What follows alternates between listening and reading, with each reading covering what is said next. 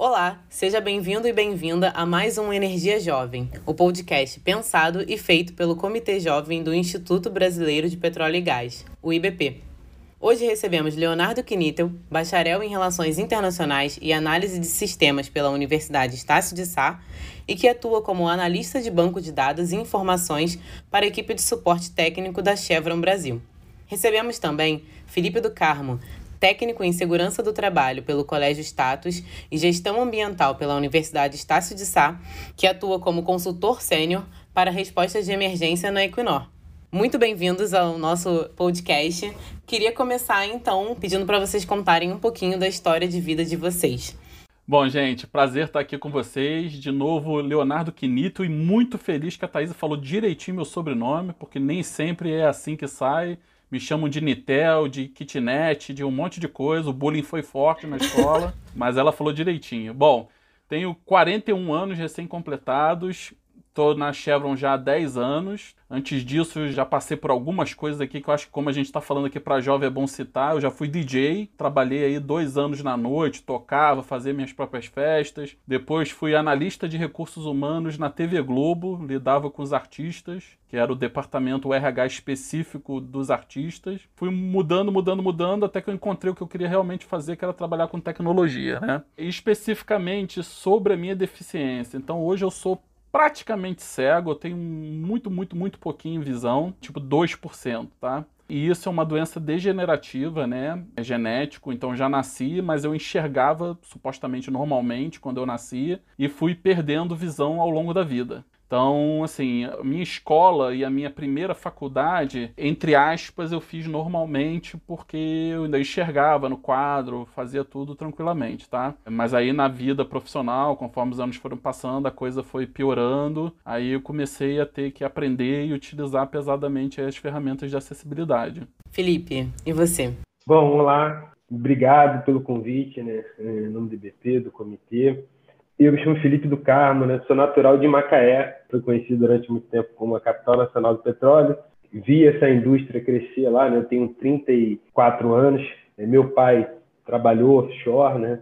desde que eu nasci e me motivou e me incentivou a trabalhar embarcado. Né? Então eu cresci nesse ambiente, né? me preparei para trabalhar embarcado, especializei inicialmente, fiz um curso de mecânica para começar a trabalhar numa indústria de perfuração me especializei quando fiz 18 anos, comecei a trabalhar embarcado, bem novo, né? Mas era algo que eu já queria e já tinha esse entendimento, essa clareza em trabalhar offshore. Era um sonho que foi interrompido com um acidente de trabalho bem cedo. Cheguei a trabalhar mais de três anos uh, offshore e eu sofri um acidente que aí me trouxe essa deficiência que eu tenho hoje. Eu perdi parte da perna direita, então eu sou amputado de membro inferior, perna direita, acima do joelho, né? Hoje faço uso de uma prótese, né, uma perna mecânica. Eu não nasci com a deficiência, mas adquiri a deficiência através de um acidente de trabalho, né? Tive que mudar bastante a minha vida, né, adequar a minha vida a essa nova realidade, né, aos novos desafios.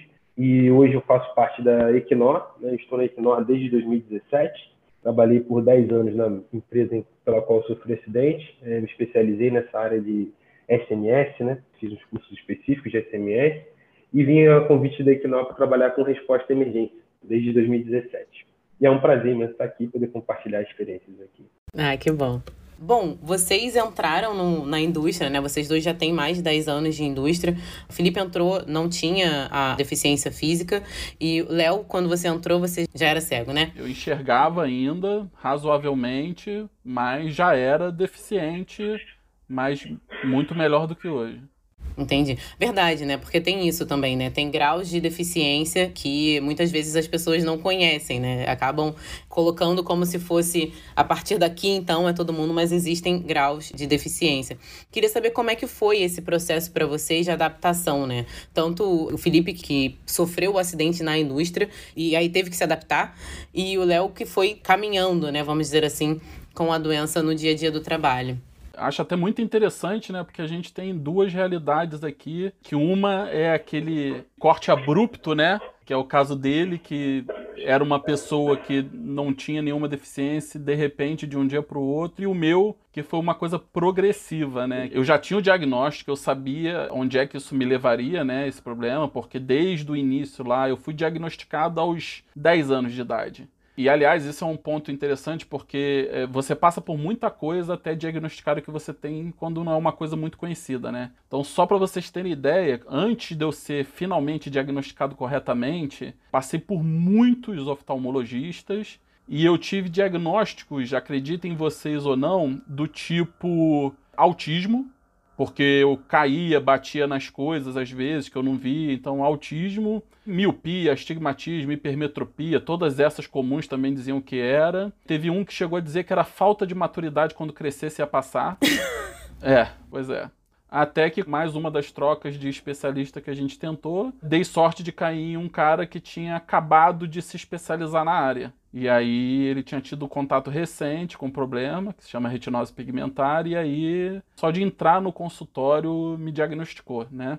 É, lógico que fez exames e tudo, mas só de entrar no consultório, ele perguntou para minha mãe, que é quem estava comigo, né, se eu tinha retinose pigmentar. Minha mãe falou: Ó, não sei do que se trata. E aí ele fez exames em mim, e isso é uma coisa que eu gosto de contar, porque quando ele acabou de fazer os exames, ele pediu para eu sair da sala.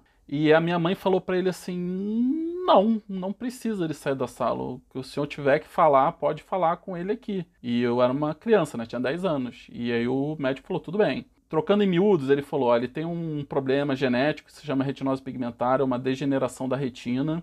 Não tem cura e não tem tratamento.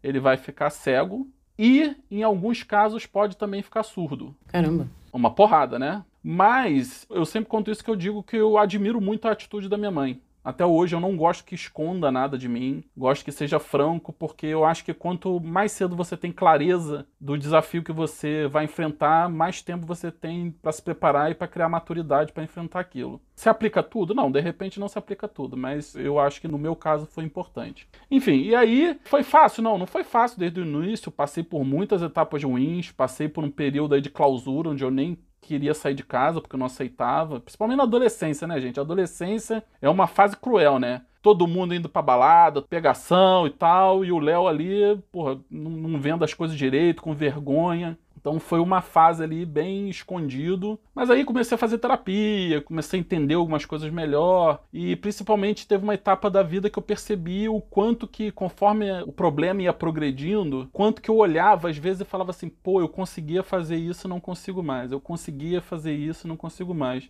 E aí teve um dia que mudou a chavinha. Eu falei assim, porra, eu tenho que parar de olhar para trás porque que eu conseguia fazer e não consigo mais e começar a fazer as coisas que de repente no, no futuro eu vou me arrepender de eu não ter feito elas enquanto eu podia fazer. Parar de olhar no retrovisor e olhar para frente, né? E aí foi quando eu comecei a fazer todas as coisas que eu achava que eu não ia conseguir fazer, né? Ter um trabalho, ter a formação que eu queria, ter família, ter essas coisas todas, né? Tendo isso em mente, aí, gente, o resto é você corre atrás, porque eu acho que as maiores barreiras quando você tem uma deficiência, não que o mundo seja fácil, a maioria do mundo não é adaptado, mas a maior barreira de todas está dentro de você. Se você não quer, você não chega em lugar nenhum. E é a maioria das pessoas que eu conheço com deficiência infelizmente, são pessoas que escolheram não enfrentar, não correr atrás e não fazer as coisas, né? Muitas delas, inclusive, acham que, ah, tem uma lei de cotas, então eu não preciso me capacitar, eu não preciso fazer nada porque é uma obrigação da empresa contratar. Você está enganado. A sua vida vai ser tão boa quanto você se dedicar a ela. Então você tem que correr atrás, tem que se capacitar, tem que estudar para você não ser uma mera cota e ser alguém que realmente vai adicionar valor. Nesses 10 anos que eu tô na Chevron, foi onde a, o meu problema evoluiu criticamente, né? Porque quando eu entrei na Chevron, eu ainda usava o computador quase que normalmente igual a todo mundo. A única coisa que eu fazia era aplicar um alto contraste, que para quem não sabe, o Windows tem isso nativamente, os nossos celulares também têm. Você aciona uma configuração de alto contraste, ele inverte as cores então, tudo que normalmente é fundo branco com letras pretas, fica fundo preto com letras brancas. Esse contraste é mais fácil, mais confortável para os olhos do que o tradicional que a gente está acostumado, né? E aí era isso que eu usava na época, porque isso me ajudava, me causava conforto, mas aí ao longo dos anos a coisa acelerou, foi piorando mais. E eu tive muita sorte porque foi uma empresa que embarcou junto comigo, né? E eu lembro que uma das características que pode fazer a gente perder a visão mais rapidamente quando você tem um problema desse, um dos gatilhos é o emocional, né? E eu passei por um período ali em 2017, que foi um período muito conturbado da minha vida pessoal, e eu deixei de ser capaz de ler de um dia para o outro. Eu saí do trabalho um dia enxergando e lendo no computador e voltei no outro dia e falei: caraca, não estou conseguindo ler mais nada. Tava embaçado. E aí, é o que eu falei de sorte de estar numa empresa preparada, principalmente com um chefe que já tinha um olhar muito apurado para inclusão, para diversidade e inclusão. E eu passei aquele primeiro baque e aí, sei lá, dois dias depois do baque eu falei, bom, eu tenho que entender o que, que eu faço daqui para frente, né? Acabou minha vida profissional, não acabou, o que, que eu vou fazer? E aí fui correr atrás de informação, né? Eu já tinha amigos também deficientes e tal. Conheci os leitores de tela, que é o que eu uso hoje, conheci as ferramentas todas. Foi atrás do que melhor tinha no mercado. E aí, uma semana depois, eu dei aquela embromada no trabalho, né, para tentar passar despercebido, que eu não estava conseguindo ler nada. Tentei usar a ferramenta padrão do Windows, que se chama Narrator, né, o narrador, mas que é muito basicão, então basicamente eu só conseguia responder e-mails com ele. E aí, passada essa uma semana, eu estava munido de informação, eu fui para o meu chefe. Aconteceu isso, isso e isso, paraná, paraná, pá, não estou mais conseguindo ler. A alternativa que eu tenho é essa aqui. Tem um software, o melhor que tem no mercado, se chama JAWS, que é J-A-W-S, que é de mandíbula mesmo, né? Vai me propiciar eu conseguir trabalhar, conseguir ler e tal, não sei o quê, mas ele, a licença inicial custa 10 mil reais. E meu chefe virou para mim e falou: vamos comprar tive todo o suporte, a gente comprou a licença, me adaptei a ele. Não é perfeito, tem dificuldades, mas desde então é com ele que eu tenho seguido e mais recentemente, a gente podendo usar ferramentas móveis como meu próprio celular, meu próprio tablet para fazer coisas inclusive da empresa, melhorou ainda mais porque todas essas ferramentas mais novas, elas já são nativamente mais preparadas para acessibilidade. Então você vê no computador que depende de eu comprar um software para fazer isso, tanto o iOS quanto o Android, ele já tem isso de fábrica. É uma seleção que você vai nas configurações e faz e pronto, ele começa a ler tudo para mim, aperto para eu ditar o texto, ele escrever para mim. Então, esse mundo novo mobile, ele facilita demais para mim. Uau, Foi ótimo, Léo. Obrigada por compartilhar, assim. Só nessa conversa aqui eu aprendi muita coisa e vou te falar, eu sou uma negação em qualquer coisa de informática. Já fica também como aprendizado para saber as funcionalidades mesmo, né, que a tecnologia nos oferece. E você, Felipe, como é que foi esse seu processo de adaptação aí na indústria e adaptar o seu trabalho também, né? É. Bom, é, como o Leonardo falou, né, são dois casos é, bem diferentes, né, dele progressivo e o meu traumático, né, vamos dizer assim, porque o meu caso foi uma amputação traumática, realmente, né, que, que chama, né, eu perdi a perna na hora ali do meu acidente, né, minha perna entrou num chamado triturador de cascalho, né, quando a gente está perfurando lá no poço, sobe um pedaço de rocha, como está furando a parede né, de casa, assim sai aquele pedacinho de areia. Quando está furando o fundo do, do mar também, sobe um pedacinho de rocha. E lá na plataforma ele cai numa espécie de peneira que separa né, a lama sintética que está ali no, correndo no, no, tubo, e o pedaço de cascalho. E aí lá tem um triturador que tritura, limpa e depois descarta esse cascalho.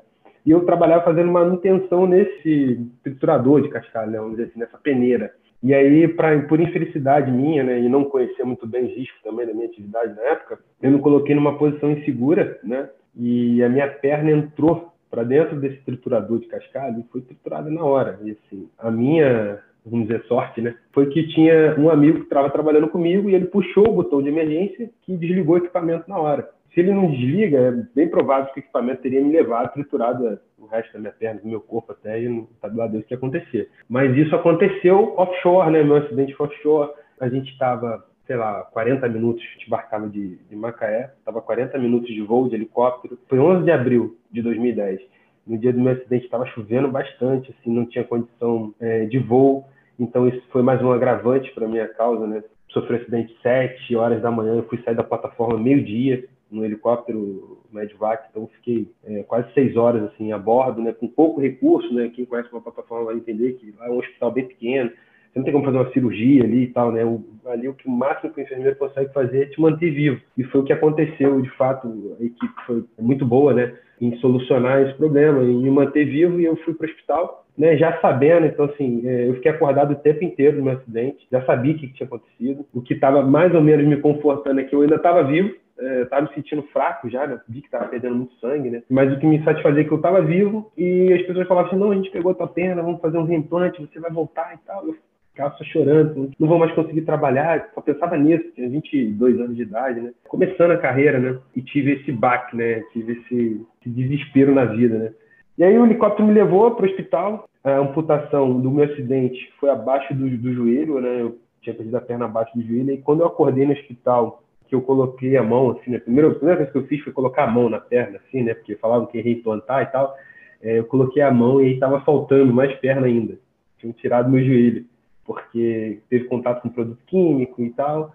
E aí teve que tirar mais parte da perna. E aí foi assim, meio desesperador, né? Porque não existia aquela expectativa de, pô, será que reimplantar e tal. Então aí foi a minha primeira frustração, né? Quando eu acordasse, eu acordei depois de três dias de coma eu tinha dado três paradas cardíacas, eu cheguei praticamente morto no, no hospital. Foi um, um, resgate bem demorado, né? A gente vê vários acidentes que acontecem, pessoas no trânsito, bate, perde a perna e morre e chega no hospital em 15 minutos. Eu cheguei seis horas de atraso, perdi muito sangue, cheguei chocado, dei três paradas no voo e ainda assim eu estava vivo. Mas aquele momento é difícil enxergar isso tudo, né? Você ter noção disso, disso tudo aconteceu e, pô, tô vivo.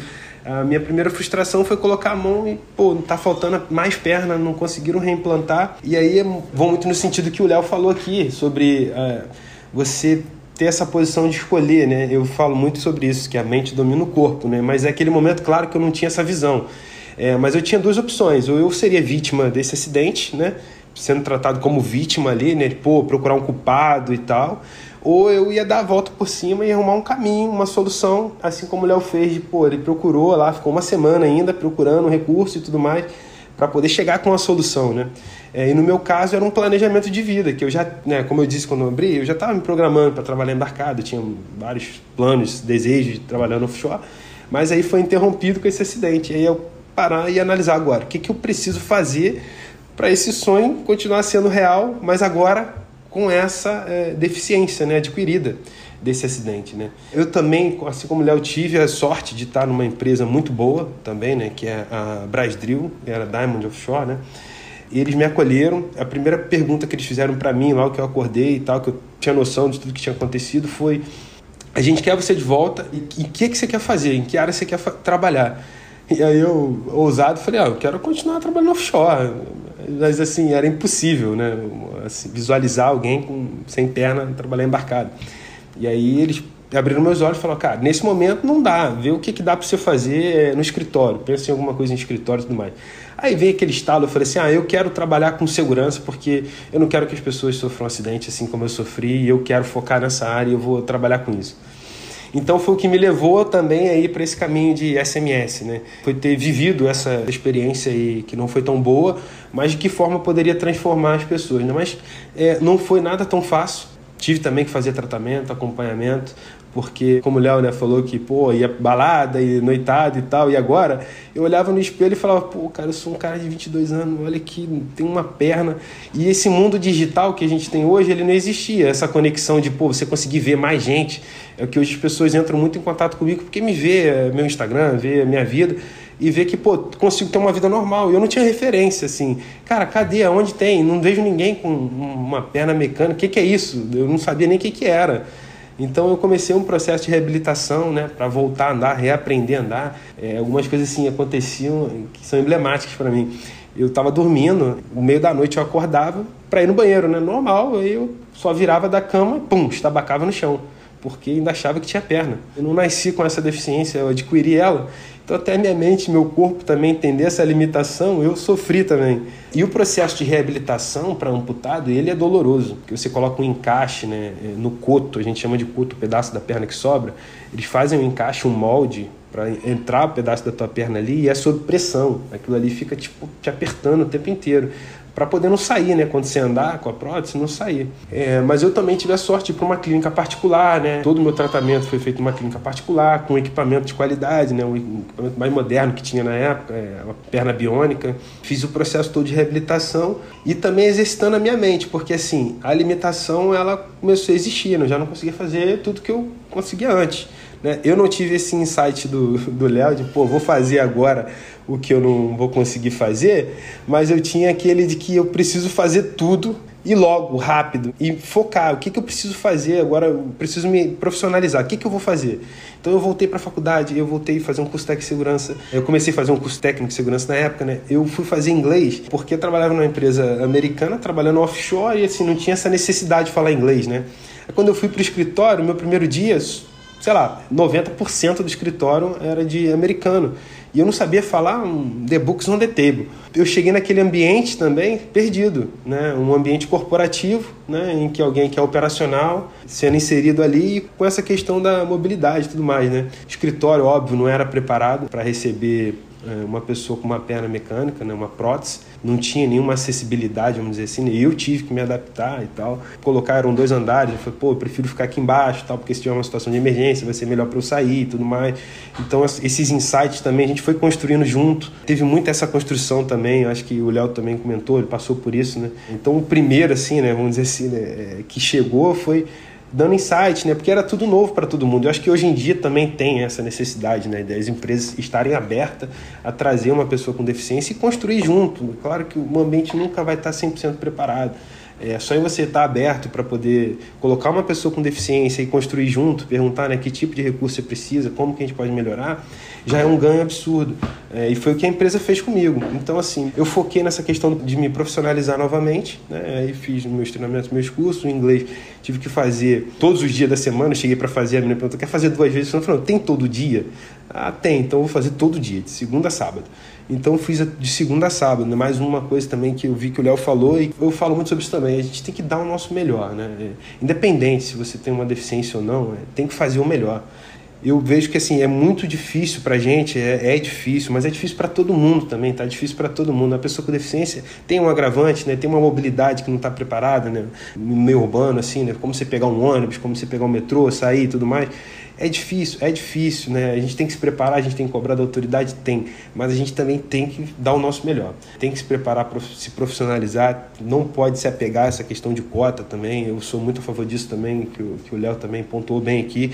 Eu sou a favor da gente se preparar, estar tá preparado para quando a oportunidade chegar, a gente agarrar ela, né? E foi o que usei muito na minha vida, né? Então, assim, me profissionalizei e aí eu sempre tive esse sonho também de trabalhar numa empresa que era uma operadora, eu sempre quis. E aí eu fiquei durante 10 anos nessa empresa que eu sofri um acidente e depois eu falei, cara, eu acho que entreguei meu melhor e eu posso buscar algo novo. Que também foi uma parte de desafio, sabe? Quando eu estava nessa empresa, né, todo mundo fala assim: ah, você vai ser o último a sair, você vai apagar a luz, por conta de, do acidente ter acontecido lá, né?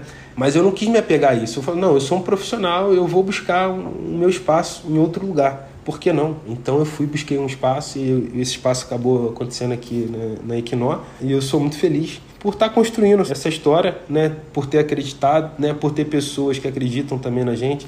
Outra coisa que o Léo também falou, né, quando ele foi falar com o chefe dele sobre o agravante da, da situação dele, e ele estava aberto, né, a receber isso. Isso é uma outra, uma outra situação também que a gente tem que cobrar, né, das empresas, que a gente tem que cobrar das pessoas estarem abertas, né, a, a mudar. E eu vejo isso também que tem melhorado na indústria como um todo, né? As pessoas têm se preocupado mais em pô, como receber alguém, né? Como ter alguém aqui com uma deficiência.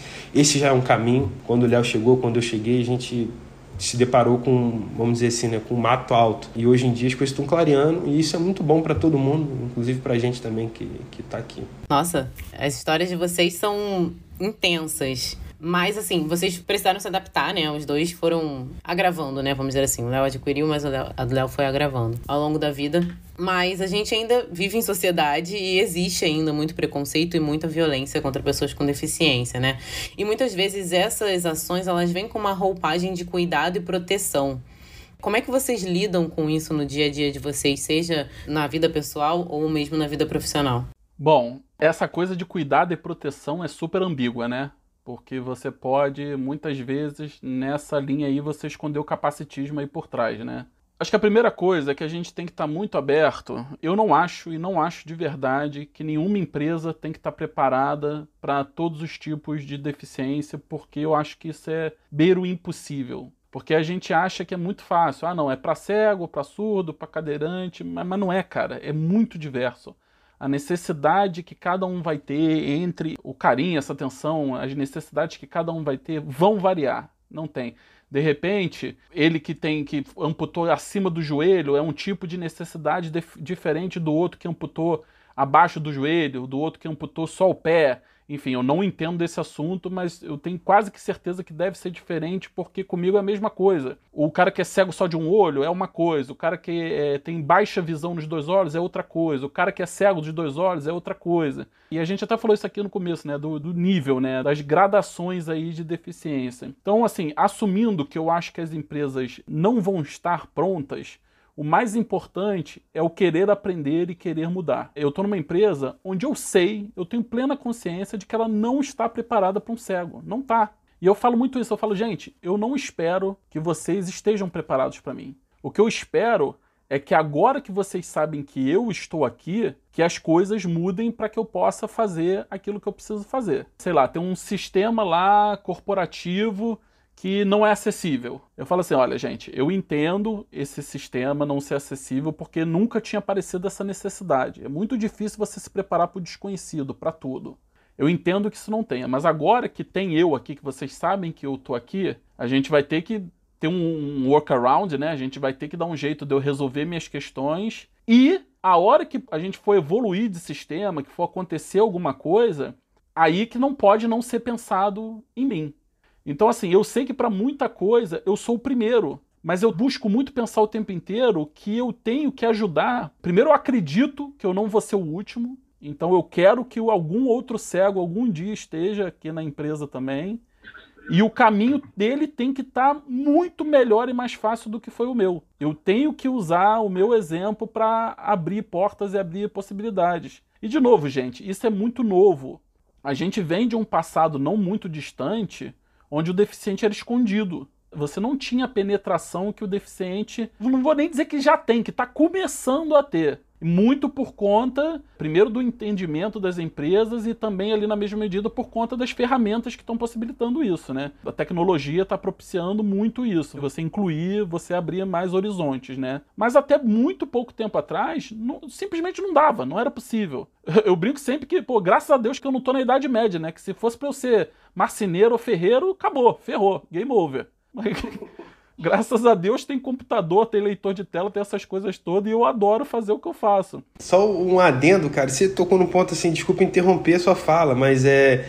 Eu acho que esse é um benefício também da pandemia, né? Assim, esse mundo digital, nessa digitalização do, das ferramentas, te ajudou de alguma forma, assim, só para entender também, porque. Com certeza, rapaz. Porque tem algumas pessoas que argumentam muito, ah, eu quero logo voltar pro escritório para ter reunião cara a cara e não sei o que. Eu falo, gente, olha só, falando por mim, eu tô zero ansioso para voltar pro escritório porque as reuniões online são muito melhores para mim. Elas são mais ágeis, elas têm mais acessibilidade, as coisas fluem melhor para mim. Então, assim, olhando por esse paradigma aí, super facilita e está facilitando cada vez mais. Enfim, não vou entrar aqui no vocabulário digital, mas você tem coisas como metadados, tem uma série de coisas que vem aí cada vez mais ajudam mais a, a você conseguir desempenhar as suas funções ali no meio digital. E eu reforço muito isso, de novo, eu tô aqui por mim, né? Eu tenho que fazer com que eu possa fazer o meu trabalho, mas ao mesmo tempo eu tô muito preocupado o tempo inteiro de que, cara, eu não posso ser o único. Eu tenho que conseguir abrir portas de tal maneira a que possa vir um depois de mim. E daqui a pouco possa vir um cadeirante também e ele ensinar pra gente tudo que a gente precisa saber e ir fazendo. E eu estar tá atento à legislação para eu já estar tá minimamente preparado com o que a legislação já tem aí consolidado, né? E a legislação também não é perfeita. É, pelo menos eu não sei na condição do nosso amigo, mas no meu caso aqui, muitas vezes a legislação é ruim pra gente A legislação vai por caminhos que não é o que a gente gostaria, não é o melhor para a gente. E isso é mais uma batalha, a gente tem que ficar de olho nisso. Eu queria até aproveitar, sendo muito abusado aqui, porque teve um trecho da fala dele que me deixou muito curioso e foi uma coisa que me deixou muito indignado, porque na nossa indústria, acho que uns quatro anos atrás, passou-se um jabuti no meio de uma outra legislação que não tinha nada a ver, mas se passou um jabuti tirando ocupações offshore do cálculo para cotas de deficiente, né? Então isso quer dizer que hoje em dia as operações offshore não contam e cotas para deficientes levam em conta a quantidade de, de funcionários, né? Dependendo da quantidade de funcionários, você tem uma necessidade ali diferente de contratação. Aprovou-se essa, essa lei, esse jabuti, no meio de outra lei que tirou a quantidade de pessoas offshore dessa conta. Então é basicamente você tem que levar em conta só quem está no escritório. E aí quando ele estava falando, ele falou alguma coisa que ah, que ele queria voltar a ser offshore, falar para ele, pô, não dá, não sei o quê. E eu queria te perguntar isso. Você acha realmente que não dá? Hoje você pensa diferente? Porque eu penso que essa legislação é injusta, porque justamente como a gente está falando aqui, deficiências têm níveis. Eu não consigo aceitar que todos os níveis de deficiência não tem alguns que não poderiam se encaixar no trabalho offshore. Mas eu queria ouvir de você. Bom, Léo, você tocou no ponto magnífico. Porque assim, eu sofri acidente em 2010. 2010, se você perguntasse para qualquer um nessa indústria se seria possível alguém usando uma prótese, uma perna mecânica, embarcar numa plataforma de petróleo, essa pessoa ia dizer impossível. Só que em 2010 eu já tinha esse desejo depois de ter sofrido acidente, todo mundo dito que não seria possível. Quando eu me reabilitei 100%, e isso levou, sei lá, um ano, né, vamos dizer, 2011, no final de 2011, eu olhava para mim e falava assim, cara, é pouco provável que eu não consiga embarcar e ocupar alguma função é, dentro do casario. Não estou falando fazer o que eu fazia, que era uma função operacional, dependia de esforço físico, braçal e tudo mais, né? Não, eu estava falando de uma função administrativa, de uma função de gestão né, dentro do casario lá da plataforma. Bem, e aí eu comecei a trabalhar nesse projeto em 2011. E aí levou-se mais quatro anos, 2015. E aí também dependia do equipamento. O negócio falou, existem níveis de amputação, de tipo de prótese e tudo mais. Né? Em 2010, quando eu sofri acidente, não existia prótese perna mecânica que pudesse ter contato com água no nível de prótese que eu usava, né, que é um joelho eletrônico. E aí em 2013 surgiu esse joelho que foi desenvolvido para os marinhos americanos para voltar a ocupar cargo é, militar em guerra e tudo mais. E aí fizeram um joelho de alto impacto que podia ter contato com água doce, água salgada, de alta performance e tudo mais. E aí me apresentaram e aí foi o mesmo caso que aconteceu com você. Eu cheguei até o meu chefe e eu já estava me preparando para isso, né? Fisicamente, mentalmente, né? E falei, cara, é, saiu esse joelho aqui. Eu tenho esse sonho de voltar a embarcar. Eu sei que hoje não, não é possível, é, até na própria legislação também, por questões de segurança, né? Eu teria que provar, fazer todos os treinamentos e provar que eu era capaz, né? De fazer um HILT, um CBSP, né? Que é um escape de aeronave e tudo mais, como todo mundo faz né? E aí provar que eu era capaz de conseguir isso. Em 2015 isso aconteceu. Eu coloquei esse joelho, prova d'água, resistente à água, fiz todos os treinamentos, passei em todos os treinamentos. E aí já não tinha mais como dizer, cara, você não pode. Eu tenho todos os treinamentos que todo mundo tem para poder ir numa plataforma e eu uso uma perna, uma mecânica, uma prótese. E aí, como que diz que não? E aí, em 2015, eu consegui isso. Pelo que a gente tem aqui de registro de fatos, talvez teria sido a primeira pessoa com uma prótese, uma, um joelho mecânico, né, um joelho eletrônico, aí numa plataforma de petróleo. E esse foi o primeiro passo, igual você falou. Eu quero é deixar o legado, tipo, Conseguimos? Ok. Agora, quantos mais Filipes, quantas mais pessoas, é, Léo, a gente consegue inserir nesse mercado, nesse meio, né? Eu acho que esse é um dos grandes papéis que a gente tem que desempenhar também, né?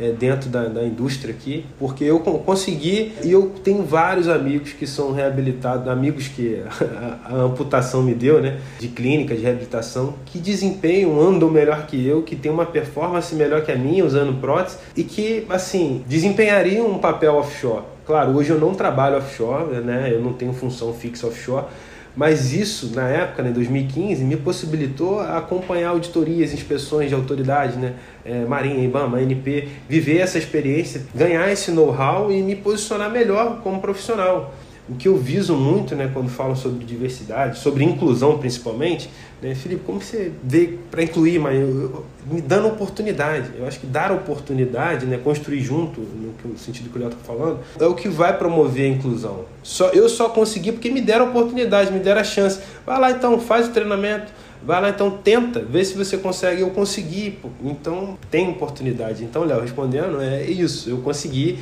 Hoje na Ignó também eu embarco, acompanho inspeção e tudo mais. Então isso também me evoluiu como profissional, né? Eu, você vê, hoje eu consigo exercer uma função que viabiliza eu ir numa plataforma ou num navio, num barco.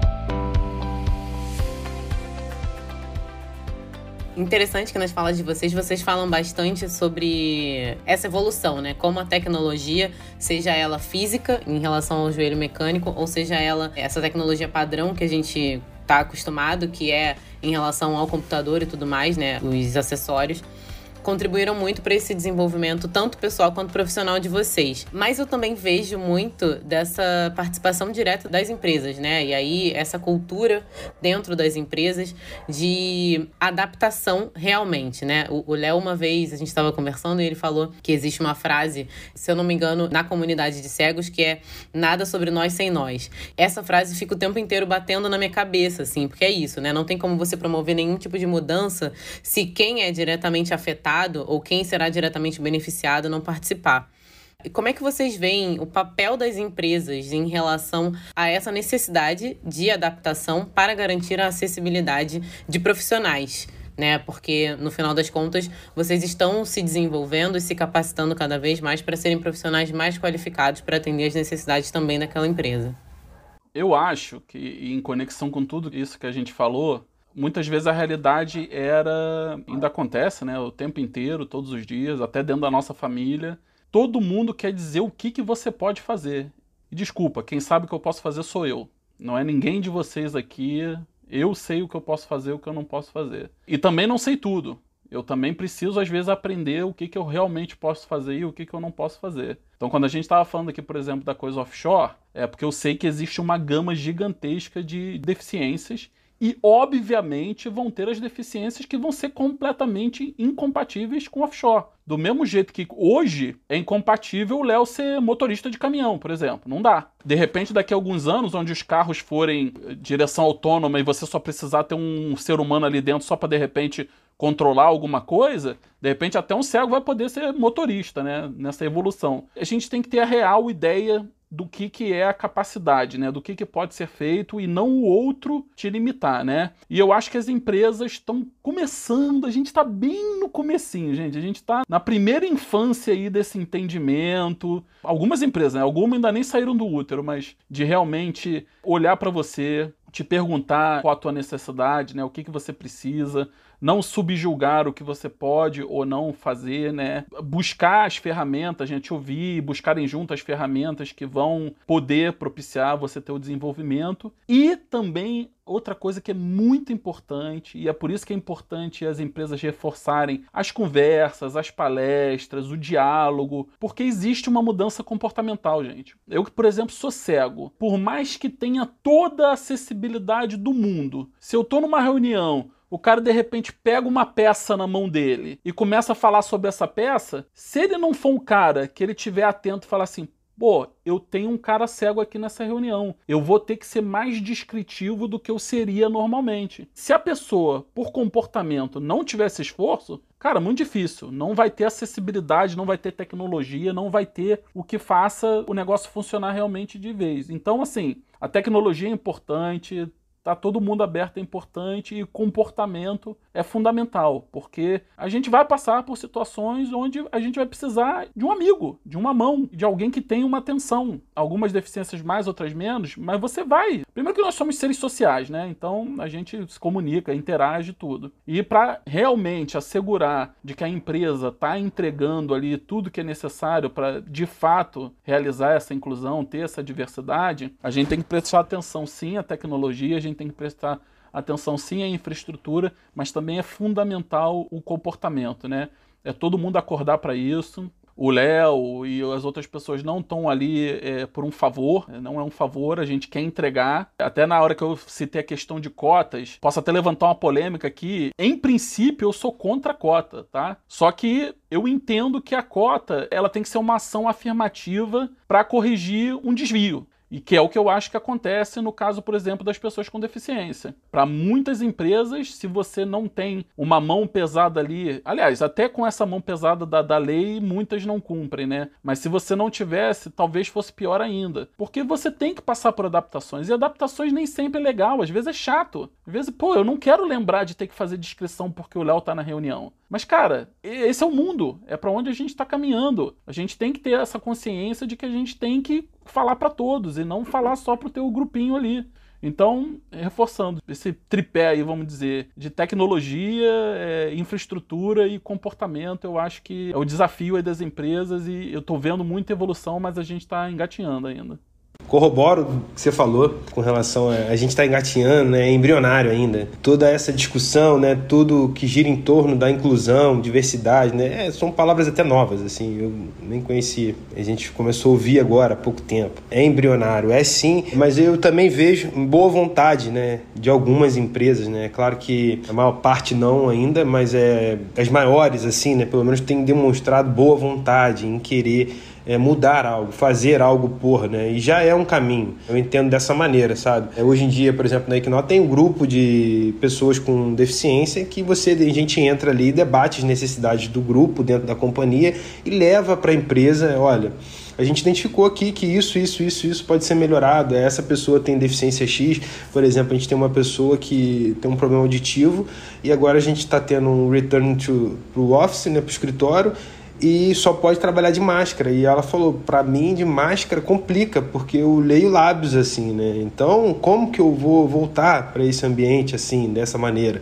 Então, olha só, e você cria esse debate, você identifica ali, né, um, uma coisa que, pô, tá atrapalhando o desempenho, tá atrapalhando, vai atrapalhar a entrega dela. Então é melhor ela continuar no ambiente virtual, óbvio que é melhor continuar aqui. E a gente, quando tiver com ela na reunião, igual o Léo falou, né? Pra mim, esse é fundamental. É, é você saber que tipo de público você tem, né? Que tipo de deficiência você tem ali e como adaptar aquele ambiente para as pessoas, né? Como fazer esse ambiente acessível é, essa pessoa que tem uma deficiência auditiva, pô, eu colocar ela numa reunião com todo mundo de máscara, ela não vai entregar, ela não vai conseguir entender o que está acontecendo ali, né? O exemplo que o Léo deu da descrição e tudo mais, então acho que entender, né? É a mesma coisa que a gente faz muito com gestão de risco em, em segurança do trabalho. Entender e gerenciar os riscos que você tem é entender as deficiências e adequá-las né? no dia a dia, né? É, pô, teve um caso emblemático há poucas semanas, se não me engano, da ministra israelense no, na conferência Nossa. lá das Nações Unidas que ela é cadeirante e o ambiente não tinha acessibilidade. E, porra, eles não entendiam o público que ele pô, tem uma ministra aqui que, pô, é cadeirante, ela não conseguiu participar do evento porque o evento, o lugar não era acessível.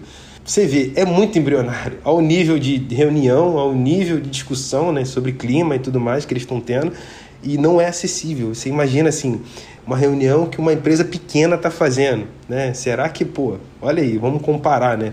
É difícil, é embrionário, mas é algo tem sido feito. Isso já é um caminho. Talvez não esteja sendo feito da melhor maneira possível, na velocidade que a gente gostaria que fosse, mas já estão fazendo alguma coisa, né? Até esse ambiente que a gente está aqui discutindo, trazendo temas diferentes, né? vivências diferentes, é, já é um grande passo. Eu não sabia nem onde ouvir isso quando eu me tornei deficiente, né?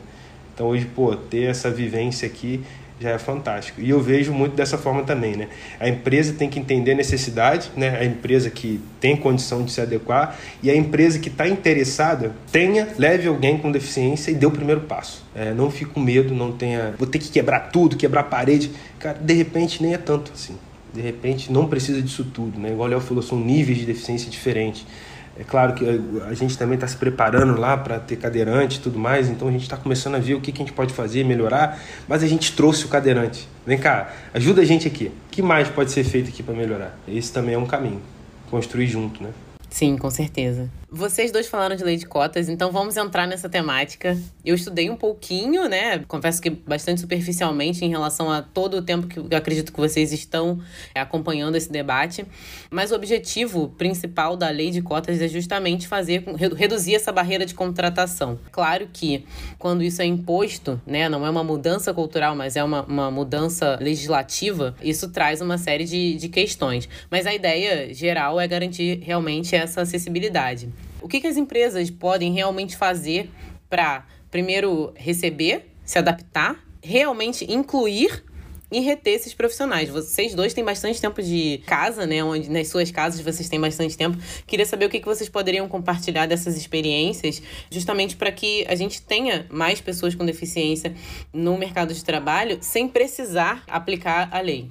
O meu ponto, né, com relação a cotas, né? Eu acho que é a ferramenta que, vamos dizer assim, foi criada como um payback, né, uma devolutiva para uma situação que a gente tem um cenário cultural que não só abala deficiente, como abala outras classes minoritárias. No sentido de, ah, Felipe, você é contra? Não, eu acho que é uma ferramenta. Ela sendo bem utilizada, ela vai ajudar muito. Ela existe para isso, né? Mas ela sozinha não vai solucionar o problema. Esse é meu ponto.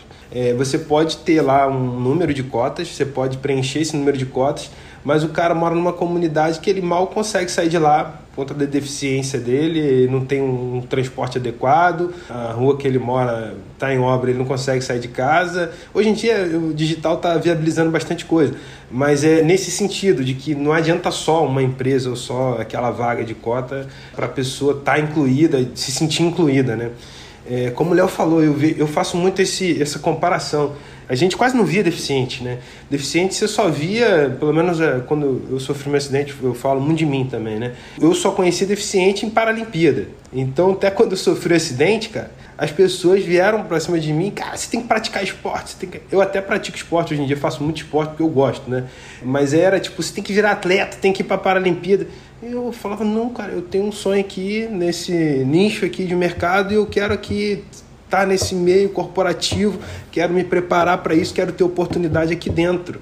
Eu acho que mais importante até do que a cota é o que você falou sobre manter, né? Como manter alguém motivado, como você dá a oportunidade da pessoa crescer, porque pô, você colocou alguém ali para ser auxiliar administrativo, preencher uma cota, não estou desmerecendo a posição de auxiliar administrativo, né? todo mundo tem seu valor, devido valor, né? mas é por números. Você coloca alguém numa posição para preencher uma cota de deficiente e você não monta um plano de carreira para uma para essa mesma pessoa que você colocou ali, pô, vai entrar como auxiliar administrativo, a gente vai te dar um curso, vamos te dar um treinamento, você vai conseguir chegar aqui. Você precisa fazer isso, vamos trilhar essa jornada aqui para você. Para mim isso tem muito mais valor. É, chegar uma empresa em que você vai ter um plano de carreira, né? E aí, como todo mundo tem, né? E a gente também tem essa ambição, né? De crescer corporativamente, ser reconhecido nesse mundo. Pô, tá ali né, um executivo, mas também tem uma deficiência física, é, faz parte dele ali. Mas ele tá aqui, teve a oportunidade, construiu a carreira dele nesse mundo. Né? Hoje a gente já vê bastante coisa funcionando, mas até a, o próprio meio assim de deficientes, né? Pelo menos a galera que eu conheço, né, que usa prótese e tudo mais, eles até ficam esperando que as vagas tenham, venham escritas assim, PCD, né? Acaba que tem até uma brincadeira, não sei se o Léo já ouviu isso, né? PCD, é, vaga de PCD. Não existe formação PCD. Eu não sou graduado em PCD, né? Eu sou graduado em gestão ambiental, em, em QSMS eu não tenho graduação né, em PCD, então assim, quando eu vejo uma vaga sendo postada assim, vaga PCD, para mim não quer dizer nada. Aquilo ali é vaga o quê? De quê? Vai fazer o quê? Né? Não, eu tenho vaga de engenheiro de segurança, eu tenho vaga de, de auxiliar administrativo, não, eu tenho vaga de administrador. E isso é uma coisa até que quando eu cheguei na, na Equinol, eu conversei muito com o RH é, para abrir todas as vagas e todas as vagas serem abertos para pessoas com deficiência também. Na época eu até defendi a tese que não precisa colocar PCD e não sei o que, eu ficava muito batendo nisso, mas eles até me convenceram de que, pô, cara, precisa porque a aderência baixa, eles, as pessoas ficam esperando vir esse PCD em algum lugar. E realmente eu fui entendendo depois até na comunidade que realmente as pessoas não aplicam. É, então fica aqui, também meu encorajamento aqui, encorajar as pessoas né, com deficiência que apliquem para vagas que também não sejam com deficiência. Se você tiver o perfil profissional da vaga, se você achar que você tem a capacidade para assumir aquela posição, aplica para a vaga. É, e aí, no decorrer da, das entrevistas e do processo seletivo, olha, eu tenho um X de deficiência aqui Cara, foi aconteceu comigo até. E a empresa até gosta. Fala assim, pô, cara, tem um cara aqui que atende o perfil profissional e ainda vou colocar ele na, na linha de cota. Olha que fantástico. Né? Eu tenho um profissional e ainda mata aqui uma, uma coisa de cota. Eu penso muito dessa forma, né? Temos que nos preparar né, como pessoas com deficiência, né? Não esperar uma função vaga PCD abrir e as empresas também têm que estar preparadas para receber e manter essas pessoas e mantê-las motivadas. Né? Não adianta colocar alguém lá e ficar eternamente com aquela pessoa é, sem conseguir proporcionar a ela ferramentas né, para que ela entregue. Né? Imagina o Léo se não tivesse recebido lá esse software que ele comentou aqui, como seria a vida dele sem isso. Talvez ele não ia conseguir continuar trabalhando seria o fim da carreira de um cara que, pô, fantástico, né? Só de falar você já vê que é diferenciado.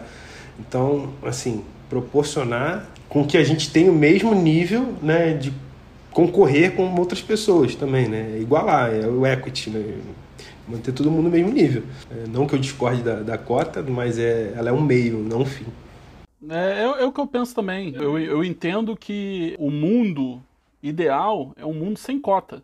Só que a gente precisa de algumas ações. E aí as ações, elas vão além da empresa, né? Porque eh, muitas vezes você para para olhar para as pessoas que muitas vezes estão, por exemplo, em programas sociais, nunca tentaram se qualificar para poder pleitear alguma coisa no mercado de trabalho. Muitas vezes é porque a família dela já convenceu ela de que ela não pode fazer nada, é, a escola convenceu ela de que ela não poderia fazer nada.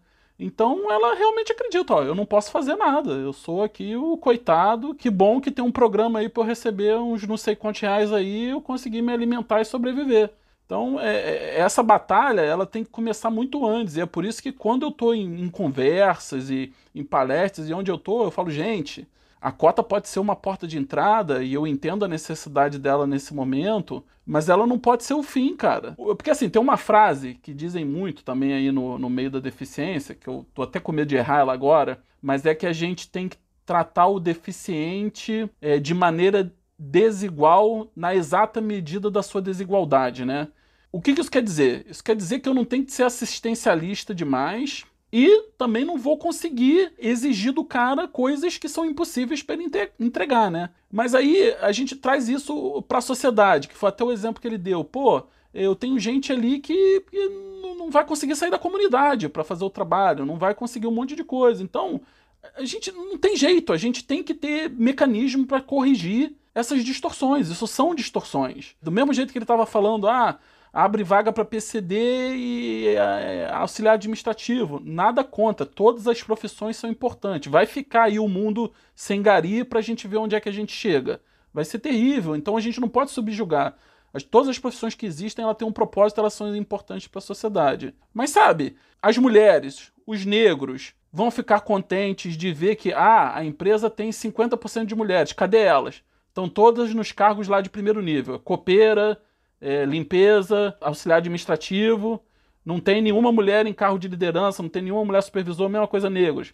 Não tem nenhum negro supervisor, nenhum negro em cargo de liderança. E aí vamos transportar isso para a realidade do deficiente também. E o cadeirante? Quanto, quantos líderes são cadeirantes? Quantos líderes são cegos?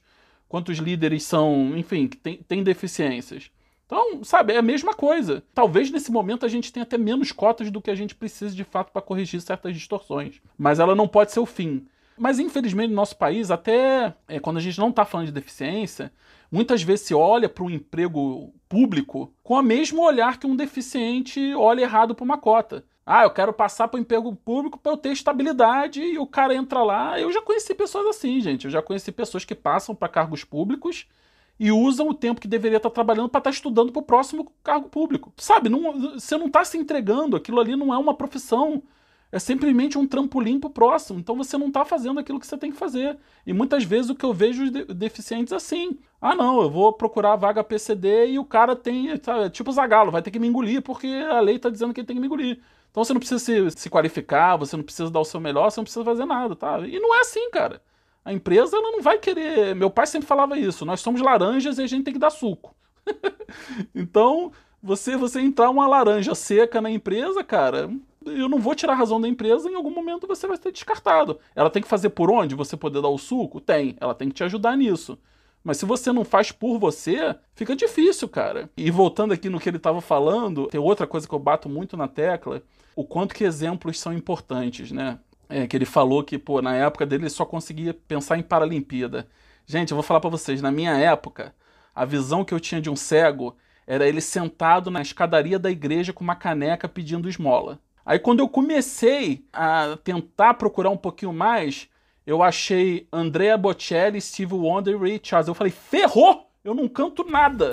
Tô lascado do mesmo jeito. Ferrou essa minha voz aqui de taquara rachada. Lascou. Então eu, eu tive muita dificuldade de achar exemplos, sabe? O role model, né? É alguém que você possa se espelhar.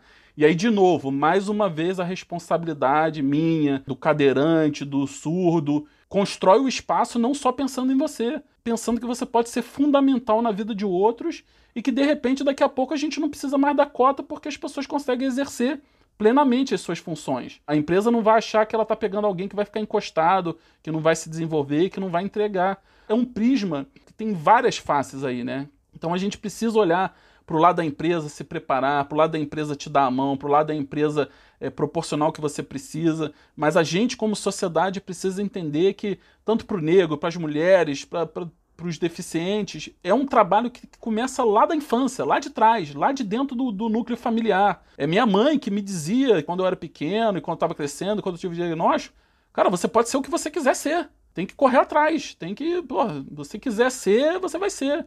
Eu tive numa palestra há, há, uns anos atrás, onde eu conheci um, um, senhor, eu esqueci o nome dele agora, me perdoem, mas ele é professor da UFRJ até hoje, e ele foi o desenvolvedor de uma ferramenta que se chama DOSVox, que, salvo engano, foi a primeira ferramenta do mundo a fazer leitura de, de programas de informática para cegos, né? Então é DOSVox porque é na época do DOS, né? A galera jovem era telinha preta que você digitava ali, dava os comandos, né? E ele foi o pioneiro no mundo. E aí, nessa palestra que eu tive com ele recentemente, ele trouxe o caso, ele estava falando que na UFRJ, apareceu um cego querendo fazer, se não me engano, engenharia. Ele reprovou todas as matérias do primeiro semestre. E isso incomodou muito ele. E ele foi atrás do garoto e falou: Cara, a gente tem que desenvolver as ferramentas para que você seja engenheiro. E aí ele, ele falou na palestra: gente, é um trabalho matéria por matéria.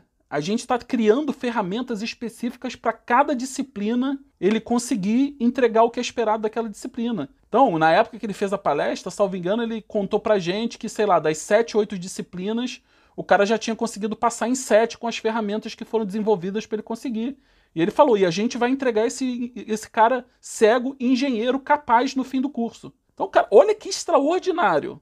Mas aconteceu por quê? Primeiro porque teve um cara que, mesmo sendo cego, falou: "Não, cara, eu quero fazer isso, é meu sonho. Eu preciso ver se dá para fazer isso". Foi lá e aí reprovou em tudo, mas teve uma outra pessoa também extraordinária que foi lá, olhou para isso e falou assim: "Não, cara, eu tenho que ajudar esse cara". Agora pensa quantos cegos vão se beneficiar da atitude desses dois, da coragem desse cara que foi lá, do outro que foi lá e ajudou. Isso, é extraordinário, gente. Então, é, a gente precisa muito disso. Com certeza. A gente tem que deixar o legado. Eu faço tudo que faço também, eu viso muito isso também, legado, né? E sempre também friso isso que você acabou de falar, né? Porque só reforça uma tese que eu sempre escuto. Tem uma frase que eu não vou lembrar de quem é, mas ele fala sobre pessoas precisam de pessoas. E olha aí, que fantástico. E falando em pessoas, né, o ambiente de trabalho é um ambiente de socialização também. Qual que é o papel da, dos demais funcionários, né, as pessoas sem deficiência, nesse processo de adaptação e inclusão e retenção de todo mundo na empresa? Esse ambiente que eu comentei aqui sobre discussão, né, esse grupo que foi criado voluntariamente também dentro da empresa, né, que chama People with Disability, ele gera exatamente esse ambiente em que não só pessoas com deficiência participam. Por exemplo, eu tenho uma, pessoas que estão interessadas em conhecer mais, em saber mais, né? E aí tem lá um dia de debate que a gente vai falar sobre alguns assuntos específicos da, necessidades das pessoas com deficiência. E aí toda empresa é convidada a participar e entender das necessidades, né? Entender, porque existem dúvidas, né? E certamente elas vão continuar existindo, né? Pô, será que eu posso falar isso? Será que se eu falar isso a pessoa vai entender como uma questão de capacitismo? Será como tal pessoa reage? Será que o Felipe reage bem se eu perguntar sobre a perna dele, o que, que aconteceu e tal? E eu sempre friso também que a melhor forma de você evitar, né? É se indispor com alguém, né, e se colocar numa posição de ficar desconfortável, é criando um vínculo, seja um bate-papo, uma amizade, assim como você faria com qualquer outra pessoa. Né? Pô, Felipe, será que você vai ficar chateado de perguntar? Me pergunta, poxa, Felipe, tem um tal dúvida assim sobre prótese e tal, né? Tudo é a forma, né, com que você está abordando o assunto, né? Claro que se você sair distribuindo palavras alheias, né, e aí você vai com certeza cair na cilada de falar alguma coisa que não é legal, que não vai cair bem, né? Mas você criar um vínculo com alguém, bater um papo, conversar, perguntar, chamar no privado, tentar entender sobre o assunto, esse ambiente de debate sendo criado dentro das empresas, né? Nesse caso foi voluntariamente, mas a própria empresa pode fomentar isso, né? É, essa discussão interna e trazer todo mundo para dentro da discussão, é, usar as ferramentas que a gente tem para trazer mais informação, né? Munir as pessoas de como lidar com pessoas com deficiência, né? Porque às vezes também vira um fantasma e nem é isso tudo, é tão simples. No meu caso, então, assim, pode perguntar toda hora, pô, falo toda hora, não tem nenhum problema. Mas eu entendo também que tem amigos que já não gostam, né? Tem gente que não gosta de ficar falando muito. E tudo bem. É, imagina se, pô, todo dia você tá vendo uma pessoa que tá com algum problema pessoal, você vai ficar perguntando, e aí, cara, como é que tá seu casamento? E aí, largou sua esposa? E aí, vocês estão juntos ainda? É, meio que esse senso de, pô, vou ficar perguntando toda hora pra uma pessoa que, pô, tá, tá com essa situação, ou ela tá num processo ainda de aceitação, tudo é fase, momento também, né? O meu acidente já faz 11 anos. Então já passei bastante coisa. Aí tenho, eu lido com pessoas aqui também, né? Eu tenho um propósito pessoal de vida. Montei um clube de canoa havaiana e o que eu montei uma equipe para vaar, né? Então eu trago várias é, deficientes para dentro do grupo e a gente cria uma vivência ali também. Tem gente que perdeu a perna no meio da pandemia. A pandemia por si só já trouxe uma série de problemas, né, de dificuldades né, é, do dia a dia, e o cara sofre um acidente trabalhando, perde a perna e tem que lidar com isso. Né? Então eu entender essa realidade dele, né? entender que ele está vivendo aquele momento, né? criar essa empatia, eu acho que essa é a melhor forma da gente lidar com esse assunto dentro das empresas, né? criando empatia, se colocando no lugar do outro, né? entendendo as necessidades. Eu acho que esse é o caminho. Não é um fantasma, eu acho que isso também isso é um paradigma que tem que cair. Tenta, vá lá, né? É, constrói junto, igual a gente falou. Eu vejo que junto é a melhor forma? Sendo aberto, transparente? Óbvio. O próprio deficiente também levantar a mão, falar, cara, o que gosta, o que não gosta também, né? Já põe limite. Assim funciona comigo, assim não. As pessoas têm que se comunicar também abertamente. Essa é a minha visão. É, rapaz, essa pergunta dá margem para um monte de histórias engraçadas, rapaz, porque eu tenho um amigo cadeirante, por exemplo, ele conta uma história que ele estudava na Estácio, num campus que tem aqui na Barra, e aí tem elevador e tem uma rampa, né? Mas no estacionamento onde ele parava só tinha um elevador, né? cadeirante normalmente acho que entra sempre de ré já no elevador para sair mais fácil na hora que abrir, né? Ele entrou no elevador, beleza. E aí ele acha que ia pro terceiro andar e aí, quando che chegou no primeiro andar, entrou mais gente, que era o térreo, né? Porque ele estava no subsolo. E quando chegou no, no andar seguinte, uma das mulheres que estava dentro pegou, né, na, no guidão ali da cadeira e empurrou ele para fora do, do elevador. Meu Deus do céu. E aí ele falou assim: Peraí, por que, que a senhora me pôs para fora? Achei que você queria sair. Ele, não, eu vou pro próximo andar ainda. Então, cara, como assim você acha, você sai empurrando a cadeira do cara e você não pergunta nada. Sabe? É, é, um monte de julgamentos que você faz que todos eles seriam resolvi resolvidos simplesmente com uma pergunta. Então, o que eu acho que é muito importante que todos entendam é que é preciso conversar, é preciso perguntar, é, é preciso não achar que sabe. Cara, eu tenho um milhão de histórias. Eu uma vez estava entrando no metrô e, e, o metrô talvez seja um, um, dos melhores transportes que a gente tem, pelo menos aqui no Rio de Janeiro, porque para o cego você tem o piso podotátil, né, que é aquela marcação no chão em relevo, que é muito bom para a gente se orientar, né? Inclusive ali na beirada da plataforma, a beirada inteira tem o piso ali justamente para a gente saber que, pô, passando daqui eu estou começando a correr risco de cair ali na, na linha do trem, né, na linha do metrô. E aí uma vez eu vinha com a minha bengala, né, ali tateando, justamente procurando o piso podotátil para saber onde estava o limite. Uma senhora que vinha andando do meu lado, ai meu Deus, ele vai se matar! Cara, eu olhei para ela, eu olhei não, né, mas eu virei para a direção onde ela tava. Eu falei assim, moça, eu quase pulei no trilho por causa do seu grito. Eu juro para você que eu não sou suicida e que eu não quero me matar. Ah, mas você estava andando por trilho. Eu falei, não, eu estava tateando com a minha bengala, procurando o piso podotátil para eu saber o meu limite.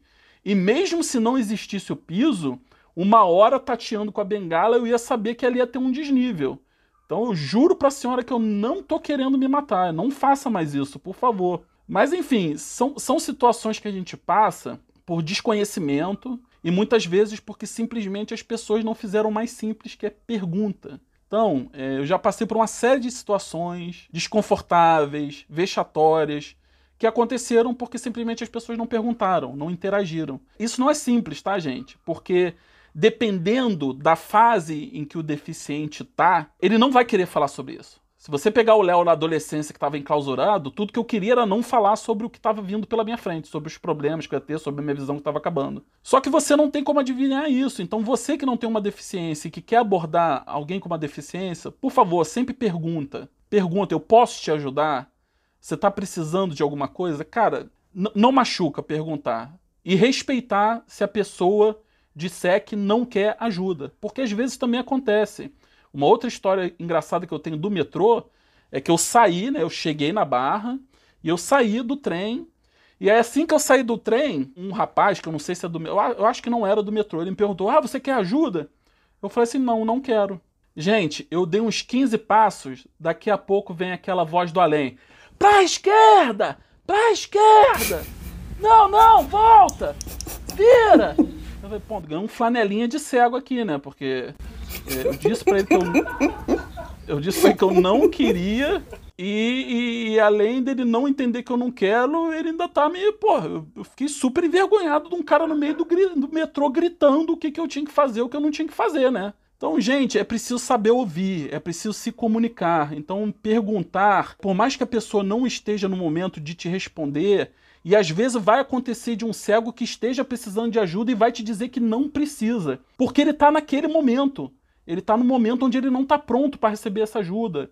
Ou como já aconteceu comigo, eu estava num momento onde eu estava perdido dentro de uma estação do metrô que eu nunca tinha estado, mas eu não queria ajuda naquele momento porque eu estava tentando entender se eu ia conseguir sair dali sozinho ou se eu realmente ia ter que pedir ajuda para alguém. Então eu realmente estava andando de um lado para o outro, estava tentando entender o espaço e uma pessoa me ofereceu ajuda, eu disse que não, que eu não queria. E a pessoa ficou ali parado, né? Não acreditou em mim. E daqui a pouco ela voltou de novo. Eu expliquei: olha, eu sei que você está vendo que eu estou perdido, mas é porque eu estou tentando. Eu vou frequentar essa estação com muita frequência a partir de agora, e eu estou tentando entender o espaço. Então eu estou realmente andando de um lado para o outro, porque eu quero entender. Ah, mais ou menos quantos passos eu sei que eu bato na parede, aqui eu sei que está a plataforma, então eu estou tentando me localizar espacialmente aqui nesse, nesse espaço. Então eu agradeço muito, mas nesse momento eu preciso não ter ajuda porque eu quero entender como é que eu faço sozinho. Você não pode achar que sabe o que o outro precisa. Você tem que perguntar o que o outro precisa e aceitar qual for a resposta que ele der. Sim. É, vocês contaram essas histórias e me lembrou uma história que eu vivi, né? No prédio dos meus pais tem um casal de cegos. O homem sempre sai de manhã, saía mais ou menos no mesmo horário que eu. Na verdade, ele saía um pouquinho mais cedo. Então, o porteiro do prédio ajudava a atravessar a primeira rua e depois, para atravessar a segunda rua para pegar o ônibus, o pessoal do posto de gasolina ajudava a atravessar. E aí, um dia, não sei o que aconteceu, acho que estava todo mundo ocupado no posto, eu, eu tava atravessando, eu perguntei, ah, você quer ajuda e tal? Ajudei a atravessar. Aí ele me perguntou: ah, vai passar o ônibus do metrô aqui? Você faz sinal para mim? Aí eu falei: claro, faço sinal. Só que tem dois problemas. Esse ônibus tá demorando muito a passar, porque no Rio de Janeiro os ônibus desaparecem, né? E quando passa, vem sempre um ônibus pequeno, então tá sempre cheio. E aí eu falei: ah, mas eu vou pegar um outro ônibus aqui se você quiser. De repente, se meu ônibus passar antes do seu, eu aviso alguém, né? Que esteja próximo aqui, que, porque todo mundo no ponto de ônibus se conhece. E te aviso, então, né? E aí passou, veio vindo o ônibus, eu tava distraída, assim, me distraí rapidamente, veio vindo o ônibus, aí ele virou para mim e falou: Ó, oh, o ônibus tá vindo aí. e aí eu fiquei, gente, olha só, porque eu achei que ele fosse completamente cego, né? Porque ajudavam a atravessar.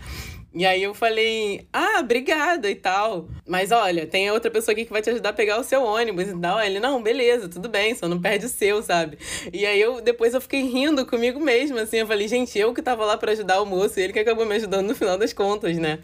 Obviamente que ele tem a deficiência dele, mas ele tinha ali algum grau de visão, então acabou que ele me ajudou naquele dia. Aí, às vezes até percepção sensorial ele consegue Ah, saber. é, a percepção de ter ouvido o ônibus vindo. Sim. É, eu, eu, ao longo da vida, eu aprendi a identificar várias pessoas do, do meu círculo de amizade, de família, pelo cheiro. Então, você sabe o perfume que um usa, que o outro usa. E, acreditem vocês ou não, eu já achei namorada dentro de boate pelo cheiro. Uau! Ah, é, Léo, esse é bom, hein? É, Eu quero desenvolver esse dom aí, depois você me não pode ser aquele perfume do Boticário que todas usam igual, né? Aí ferrou. mas- Já, você já compra um diferente, né, Léo? Já pra identificar. Exatamente. Tem que, tem que ser que um cheirinho que seja só dela, que aí eu consigo. Bom, vocês dois são pais, né? Como é que é a criação do fi- dos filhos de vocês, assim? Como é que vocês enxergam, os, os veem no futuro, né? No sentido de que eles estão convivendo diariamente com algum tipo de deficiência. Eh, Tem um exemplo, né? Ali no dia a dia. Como é que é essa criação dessas crianças? Ah, essa, essa eu vou pedir pra falar primeiro, porque isso é a paixão da minha vida. É, não que não seja dele, mas eu sou muito apaixonado por meu filho. Inclusive, eu tô ouvindo o barulhinho dele aqui, que ele deve ter chegado da escola agora. Meu filho tem seis anos, eu sou muito apaixonado. E é muito interessante quando eu fico tentando entender e observando as coisas. Primeiro é o quão natural é pra ele, né? Porque sem nunca ter tido nenhuma conversa, tudo que ele fala, pai, olha isso aqui, ele traz na minha mão.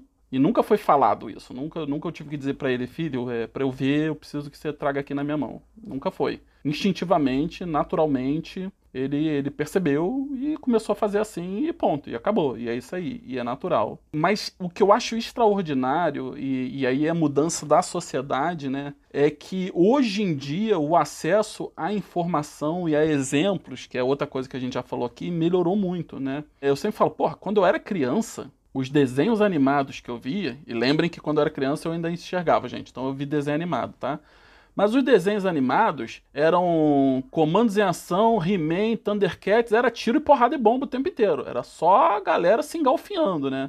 Eram os desenhos de menino e aí tinha os desenhos de menina, que era Pequeno Pônei, Ursinhos Carinhosos, mas não sei o quê.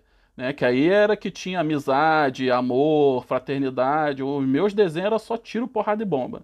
Cara, hoje em dia, quando eu paro, às vezes, do lado do meu filho e fico prestando atenção no- nos desenhos, né? Cara, todos eles passando noções de, de diversidade, de inclusão, de convivência com os diferentes, com pessoas com deficiências até no meio. E assim, o auge disso pra mim foi um dia que eu fui numa loja de brinquedo com ele e eu ia comprar um brinquedo pra ele e um presente pra uma amiguinha, né? Que ele era no aniversário, a gente ia comprar um presente pra amiguinha. De novo, a referência do cara aqui de 41 anos, Barbie, né? Aí fui lá na sessão das Barbie, não sei o quê, aí, sem entender nada, né? Eu perguntei assim, cara, qual que é a Barbie que tá saindo mais? Ela falou, ih, senhor, eu tô sem, é a Barbie de cadeira de rodas. Eu falei assim, não, peraí, desculpa, acho que eu não entendi. Tem uma Barbie de cadeira de rodas? Ela falou assim, senhor, tem a Barbie de cadeira de rodas, tem a Barbie com vitiligo, tem a Barbie mais gordinha. Eu falei, cara, que sensacional isso! Olha como é que o mundo tá diferente, né? E aí, logicamente, vão ser adultos diferentes porque estão tendo essa exposição desde criança, né? Os temas estão sendo discutidos na escola. é, e volta lá atrás ao que eu falei, né? Às vezes tem pessoas é, da minha idade ou mais velhas que eu que acham que não tem para onde ir porque foi o que a vida inteira foi repetido para ela. E hoje os deficientes estão ouvindo outro tipo de coisa, estão ouvindo que eles podem fazer, que eles podem chegar, que tem exemplos, que todo mundo pode entregar. Então, cara, você imagina essa geração lá na frente, o caminhão de gente com deficiência que, se Deus quiser, vai estar aí batendo a porta do mercado de trabalho. Sim. Porque são pessoas que vão se sentir empoderadas, que vão se sentir que podem fazer, que não tiveram a carência de exemplos que eu tive, por exemplo. É extraordinário. E mais um motivo para as empresas correrem atrás para poder ter a sorte de ter essa galera com essa visão diferente chegando aí para agregar. Com certeza. Muito bom, Léo. Paixão é paixão, né? Filho não tem o que falar. Quando sofri meu acidente, um dos minhas preocupações, até fiz um vídeo institucional para a Equinó, uma das minhas principais preocupações era essa. Tinha acabado de me casar, mas não tinha filho. E eu ficava assim, cara, vou morrer e não vou ter tido um filho, que era um sonho. Em 2015 eu fui agraciado com a chegada do primeiro. E agora é, chegou o Davi. O Davi tem oito meses. Tenho dois, dois meninos. E assim, que você falou sobre a naturalidade, né? Eu acho isso que é um, um fator diferente né, das outras crianças, porque para o Cauê, né, Cauê já tem seis anos, ele entende melhor, né? O Davi, ele não está entendendo nada, mas o Cauê já tem noção, então, assim, para ele é muito natural. Eu levo ele na clínica de reabilitação, lá tem um monte de pé, aí tem um monte de perna, mão, aí eu boto ele em contato com isso, então ele leva esse tema também para a escola, fala sobre isso também. Vou para a escola buscar ele de bermuda, muitas das vezes até de propósito, e aí as crianças ficam perguntando, o pai do Cauê é homem de ferro, não sei o quê. Então gera esse, esse tipo de, de conversa também entre eles, sabe? Eu também faço questão de fomentar, e conto para ele, aí ele às vezes esquece, aí eu vou explicando de novo, e ele tem essa, essa percepção e é natural para ele. Né? Ele traz a perna para mim, filho, pega a perna do papai lá para mim, traz a perna, é, é, muito legal, assim. O meu, às vezes, pega minha bengala para brincar e me deixa em situação difícil. Já aconteceu do Cauê esconder minha perna. Vou ficar aqui caçando, procurando, cadê a perna? Tá dentro do armário. É, botou dentro do armário. Mas assim, eu faço questão também de levar ele para ter essa vivência, assim, sabe, com pessoas com deficiência. Né? E eu tento fazer o máximo de atividade que eu consigo, né, que dá para mim junto com ele também para ele ver também que ó, o papai está aqui, mas também faz. Se precisar, a gente vai. Fiz trilha do pão de açúcar com ele, foi junto. Então, assim, para ele também ver que ó, papai tem esse problema aqui, mas a vida continua, vamos embora, e eu tô contigo. Crescendo junto com a gente, é, é, vão entender melhor, e eu, o legado também que eu quero deixar é que ele respeite todo mundo e que ele tenha isso como naturalidade, que leve esse tempo para a escola. Trabalhinho, às vezes, até influencia muito esses trabalhos ele levar sempre um assuntozinho assim, relacionado a isso, para poder fazer isso ser o mais natural possível. Aí até tem uma história engraçada, Léo. Fala de história engraçada, vou contar uma, tá? Fui para a gincana da escola do Cauê, aí umas brincadeirinhas lá, até enquanto tava uma brincadeirazinha, sentado, contar historinha, beleza. Aí foram inventar de fazer uma brincadeira de correr com um ovo, com uma colher, um ovo na ponta. E eu de prótese. Aí eu falei, ô, sim, vocês vão me quebrar, né? Como é que eu vou correr com essa perna aqui, com a colher e o ovo na ponta? Pô, tu quer que meu filho chegue último mesmo nessa brincadeira aí, né? A dança das cadeiras, sai correndo ao redor da cadeira, ovo de prótese. é isso aí, depois o pessoal da escola, olha, pai, a gente não pensou, desculpa, você perdoa a gente aí, é na próxima, não tem problema, a gente, a gente participa, mas pense nisso. Fica a dica para o próximo. Sim, as escolas têm que se adaptar também, né? A receber as famílias, né? Que não necessariamente seja aquele padrão que a sociedade está acostumada, né? A gente tem que cada vez mais incluir. Gente, vamos caminhar então para nossa última pergunta, porque, né, essa conversa está maravilhosa e a gente está se estendendo. Vocês já falaram um pouco ao longo da nossa conversa, mas eu queria saber, assim, que tipo de, de orientação vocês poderiam dar para pessoas com deficiência que querem ingressar na indústria de energia? Se capacita, se capacita, se capacita, se capacita, se capacita. não é que isso seja simples, né? Parece que é simples. E eu sei que a gente está num país onde não necessariamente a oportunidade para se capacitar é, é, fácil, né? Mas traça o objetivo, né? Você quer fazer? Você tem que buscar. Eu vou te dizer que no mínimo 50% do teu sucesso depende de você. No mínimo, até acho que é mais, tá? E você vai ter que correr atrás. Peça ajuda. Você está numa situação difícil, a tua realidade é difícil. Hoje em dia tem muitas maneiras de você conseguir ajudas. Praticamente, mesmo com todas as dificuldades, hoje a tecnologia é muito mais difundida que era. Então, às vezes as pessoas não têm computador, às vezes falta um monte de coisa, mas o cara tá com o celular na mão fazendo TikTok, fazendo um monte de coisa. Então, esse celular também pode ser a porta de entrada para você mudar o teu futuro, né? E mesmo que você não esteja conseguindo por você mesmo, você não esteja encontrando os caminhos, existem portas para você pedir ajuda. Existe, por exemplo, o IBDD, que é o Instituto Brasileiro da Defesa do Deficiente, que pode dar muito assessoramento para quem está precisando encontrar uma luz aí no fim do túnel. Se capacita, corre atrás e se tiver alguma dificuldade, não se acanha, pede ajuda. Eu sempre falo isso também, as pessoas sempre perguntam, pô, tem vaga lá né, na, na E eu pergunto, você trabalha com o quê? O que, que você faz? Manda o seu currículo, de repente, é, tem um website que você vai acessar e você vai ver as vagas disponíveis, é, mas o que, que você faz? Ah, não, estou procurando uma vaga PCD. Cara, não tem é, vaga PCD, entendeu? É, cara, a gente tem, lá tem uma, uma lista de, de funções que a empresa procura e busca é aquela, aquela famosa história, né? Primeiro, acho que o primeiro passo né, para uma pessoa com deficiência e tal, né? E assim para todo mundo, eu acho que serve isso, essa historinha, né? Onde eu tô, qual é a minha situação atual, né? Quais são as ferramentas que eu tenho na mão hoje e o que eu posso fazer para melhorar, né? Isso é uma dificuldade, né? A gente fala assim, capacita, capacita, estuda, estuda, estuda, faz, faz, faz. O cara está numa correria danada e tal, se organiza, organiza a sua vida, vê onde você está, né? O que, que você pode fazer. Dá para fazer online? Será que se eu fizer um cursinho aqui, é, entendeu? Busca um caminho que pode ser mais simples, né? Metas que você consiga alcançar, nada aquela, ah, vou fazer uma faculdade é, online aqui que vai levar mais 4, 5, 7 anos para eu terminar, e aí começa, se frustra porque não vai conseguir terminar, de repente um cursinho profissionalizante básico, vai nesse caminho. Em inglês, cara, a gente tem aqui essa dificuldade, né, é, com relação ao inglês. 1% da população fala inglês aqui no Brasil, né? É quando você vem para esse nicho de pessoas com deficiência, isso é absurdamente maior, assim, mais difícil ainda você achar alguém que fala inglês. Então fica essa dica, pô, faz um curso de inglês, já é um diferencial, já vai te colocar numa posição melhor para você conseguir uma oportunidade melhor. Aí que não até tem a estratégia de, de para estagiário não precisar falar inglês e tal e proporcionar também pagar curso de inglês e tudo mais. Mas nem toda empresa tem.